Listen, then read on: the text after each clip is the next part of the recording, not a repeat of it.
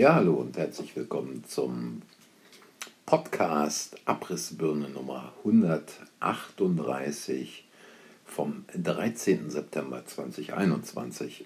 Tja, eigentlich, das hatte ich ja schon am Freitag angedeutet, wollte ich da gar nicht weiter darauf eingehen, auf diese Ereignisse äh, vom 11.09. vor 20 Jahren, aber angesichts dessen, was einem da von den Mainstream-Medien wieder an diesem Wochenende und schon im Vorfeld um die Ohren geschlagen wurde, äh, denke ich, dass da ein paar Worte äh, dazu noch wichtig sind, denn äh, alles, was getan wird und in immer noch genauso gleichem, wenn nicht stärkerem Maß getan wird, sind ja diese Geschichten, die uns da vom Mainstream erzählt werden und äh, die gleichzeitigen Hinweise darauf, welche angeblichen Verschwörungserzählungen, Verschwörungstheorien, äh, Verschwörungsideologien und tralala ähm, diesbezüglich unterwegs seien. Und äh, auf SWR aktuell verstieg sich dann einer dieser Relotius-Reporter darauf zu sagen, ja, es liege auch daran, dass ein Drittel der Amerikaner nicht an die offizielle Version glauben würden, weil die Amerikaner ja auch ziemlich religiös geprägt werden und man da in diesen äh, Kommunen natürlich auch äh, Verschwörungserzählungen gerne weitergibt.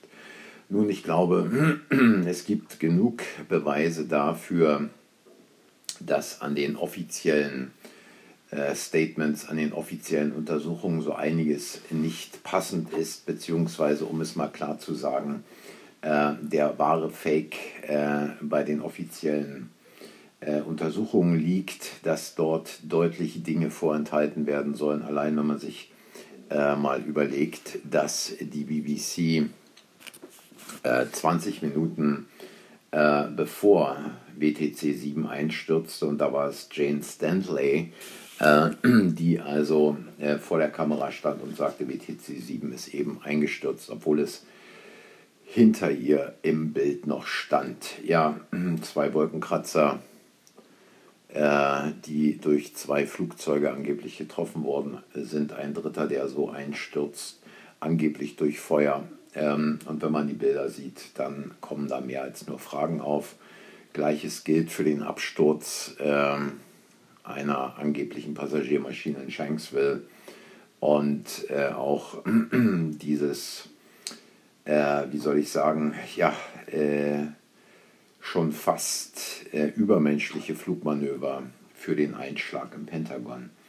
Und ähm, es ist sicherlich äh, der größte Fake, äh, der äh, nach Pearl Harbor ähm, äh, nach außen getragen wurde von den Mainstream-Medien. Natürlich ähm, gibt es immer noch die Frage, wie kann eine Kugel um die Ecke fliegen, insbesondere äh, wenn sie dann den damaligen Präsidenten äh, John F. Kennedy, Kennedy trifft, auch immer diese Geschichte, es ist ein Einzeltäter, äh, der dann dummerweise erschossen wird und keine Aussagen mehr machen kann.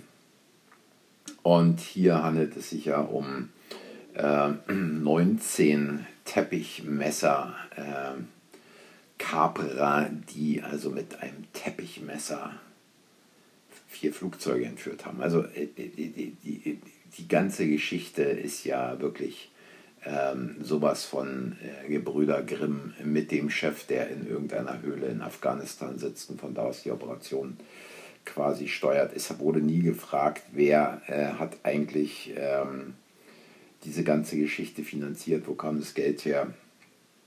Und die, wenn dann jemand fragte, hieß es, ähm, es ist jetzt hier nicht weiter wichtig, äh, da nachzufragen ähm, welche Geldströme geflossen sind. Also diese ganze Geschichte von äh, 11.09. Ähm, ist im Prinzip genauso eine undurchsichtige Geschichte, eine Fake-Geschichte, wie die derzeitige Geschichte, die da um die Proteinstruktur kreist. Und es geht, äh, es ging damals weder um Osama genauso wenig wie es heute um irgendeine Proteinstruktur äh, geht, wenn man allein daran denkt, dass wenige Tage nach dem Anschlag schon der Patriot Act äh, auf dem Tisch lag, dass in kürzester Zeit die Invasion in Afghanistan erfolgte Also solche Vorbereitungen macht man nicht innerhalb von ein paar Tagen. Es sind, äh, sind logistische Operationen, die normalerweise länger dauern. Und ähm, in diesem Zusammenhang fiel mir da äh, auch vor ein paar Tagen nochmal Brzezinski mit seinem Buch Die einzige Weltmacht, äh, Amerikas Strategie der Vorherrschaft in die Hand. Und ähm, da gibt es ein paar Stellen, also dieses Buch ist, glaube ich, das erste Mal erschienen, das erste Mal herausgegeben 1997 und ist dann äh, in der deutschen Auflage äh, 2015 äh, wieder rausgegeben worden, damals vom Kopfverlag. Und dem Kopfverlag hat man ja dann die Werbung zerschossen an den ganzen Bahnhöfen für dieses Buch. Äh, die Leute wussten warum. Und Brzezinski war ja Berater eines äh, amerikanischen Präsidenten und der schrieb also 97, ähm, daher ist Amerika nicht nur die erste und die einzige echte Supermacht, sondern wahrscheinlich auch die letzte.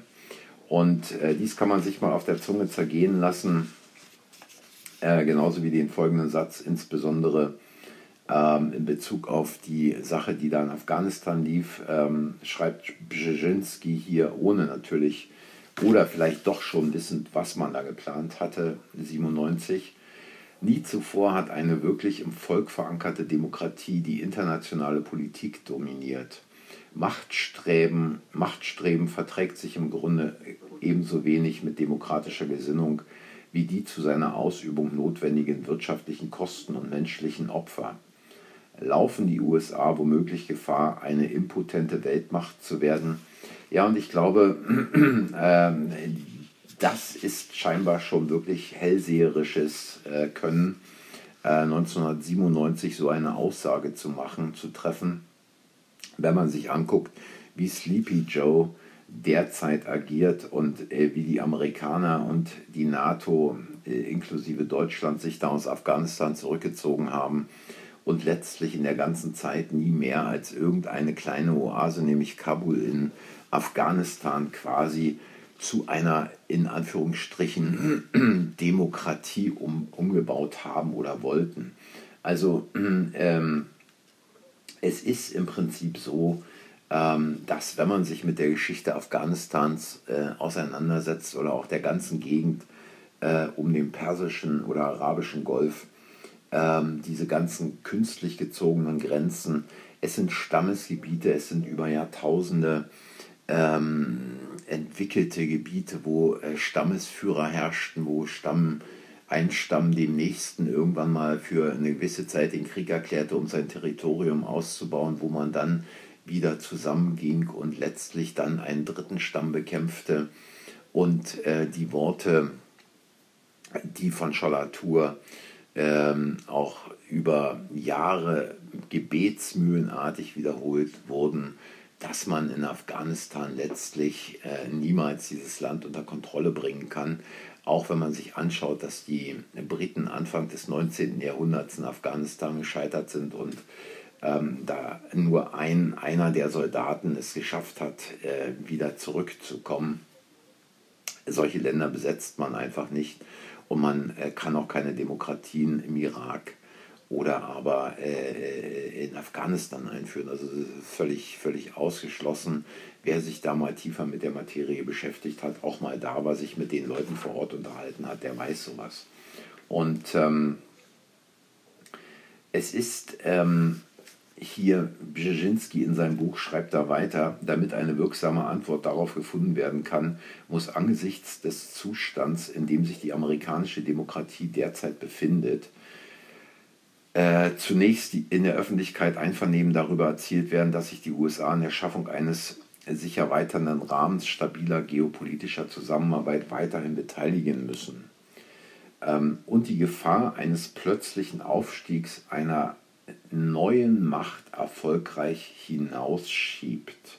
Also Brzezinski hat bereits damals Ende der 90er gesehen, dass es mit den USA abwärts geht und äh, dass äh, dieses System sich erledigt hat. Ähm, und hier, und das ist eigentlich auch nochmal äh, eine sensationelle Geschichte, schreibt Brzezinski, Zudem haben sowohl Amerika als auch Westeuropa Mühe, mit den kulturellen Folgen des gesellschaftlichen Hedonismus und dem dramatischen Werteverfall in der Gesellschaft fertig zu werden. In dieser Hinsicht gibt es auffallende Parallelen zum Niedergang der Weltreiche, von denen in Kapitel 1 die Rede war.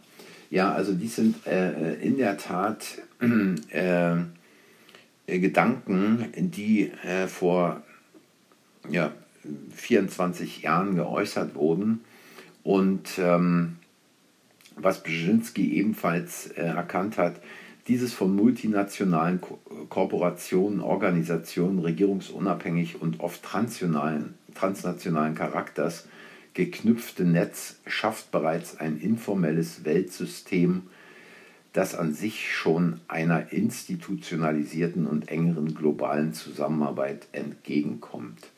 Also dies sind alles Dinge, die wir heute sehen, die hat der Typ schon vor knapp 25 Jahren reflektiert, erkannt und ihr sehen, wohin die Erde steuert. Und es ist im Prinzip so, ähm, dass es jetzt wahrscheinlich trotz dessen, dass viele Leute aufgewacht sind, an der Zeit ist, da nochmal ganz klaren Widerstand zu zeigen, damit diese Typen mit diesen Dingen einfach nicht durchkommen.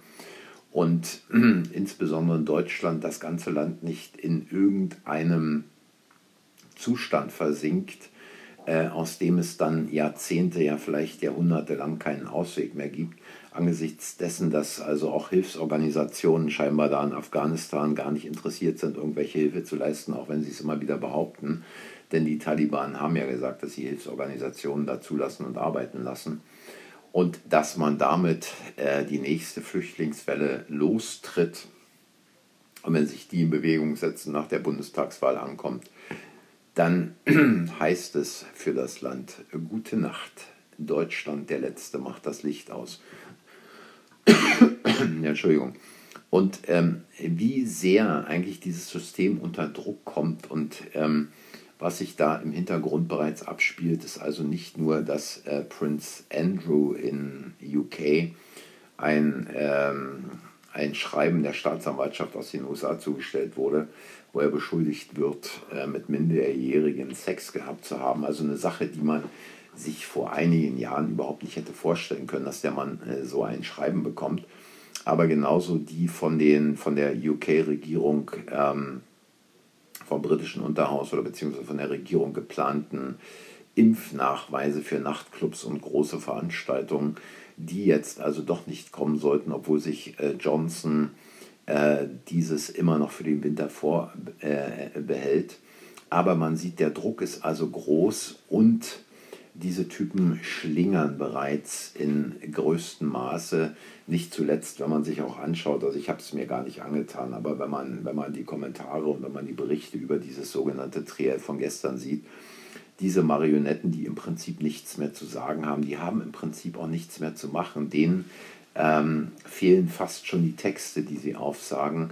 Und äh, da ist im Prinzip, äh, es ist vorbei und es erinnert nur noch an die Betonköpfe im Ostblock die letztlich stur noch ihr Ding durchziehen wollten und eigentlich schon verloren hatten. In diesem Sinne vielleicht noch eine kurze Geschichte, die ich heute auf, äh, gestern auf Telegram gefunden habe.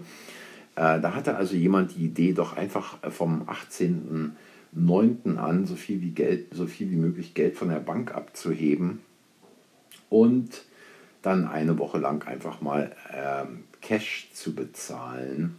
Und das ist natürlich eine schöne Sache, wenn es einen Bankrun in Deutschland geben sollte, dann geht kurz vor der Bundestagswahl das Vertrauen wahrscheinlich auch in breiten Bevölkerungsschichten, nicht nur bei denen, die ohnehin schon ähm, im Erwachungsprozess äh, unterwegs sind, sondern auch bei anderen Leuten dann vielleicht die Alarmglocke an äh, und das Vertrauen in diese Marionetten endgültig verloren. Denn wenn es kein Geld mehr aus dem Automaten oder von der Bank gibt, dann glaube ich, ist der Deutsche so richtig angepisst und dann äh, gibt es da auch kein Halten mehr.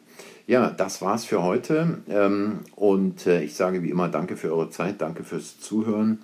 Und äh, wenn es ein paar Anregungen gegeben hat und euch der heutige Podcast gefallen hat, dann hinterlasst ein Like, abonniert den Kanal, sagt anderen, dass der Kanal existiert. Und äh, die Abrissbirne gibt es auch auf Telegram. Würde mich freuen, wenn ihr da mal reinschaut.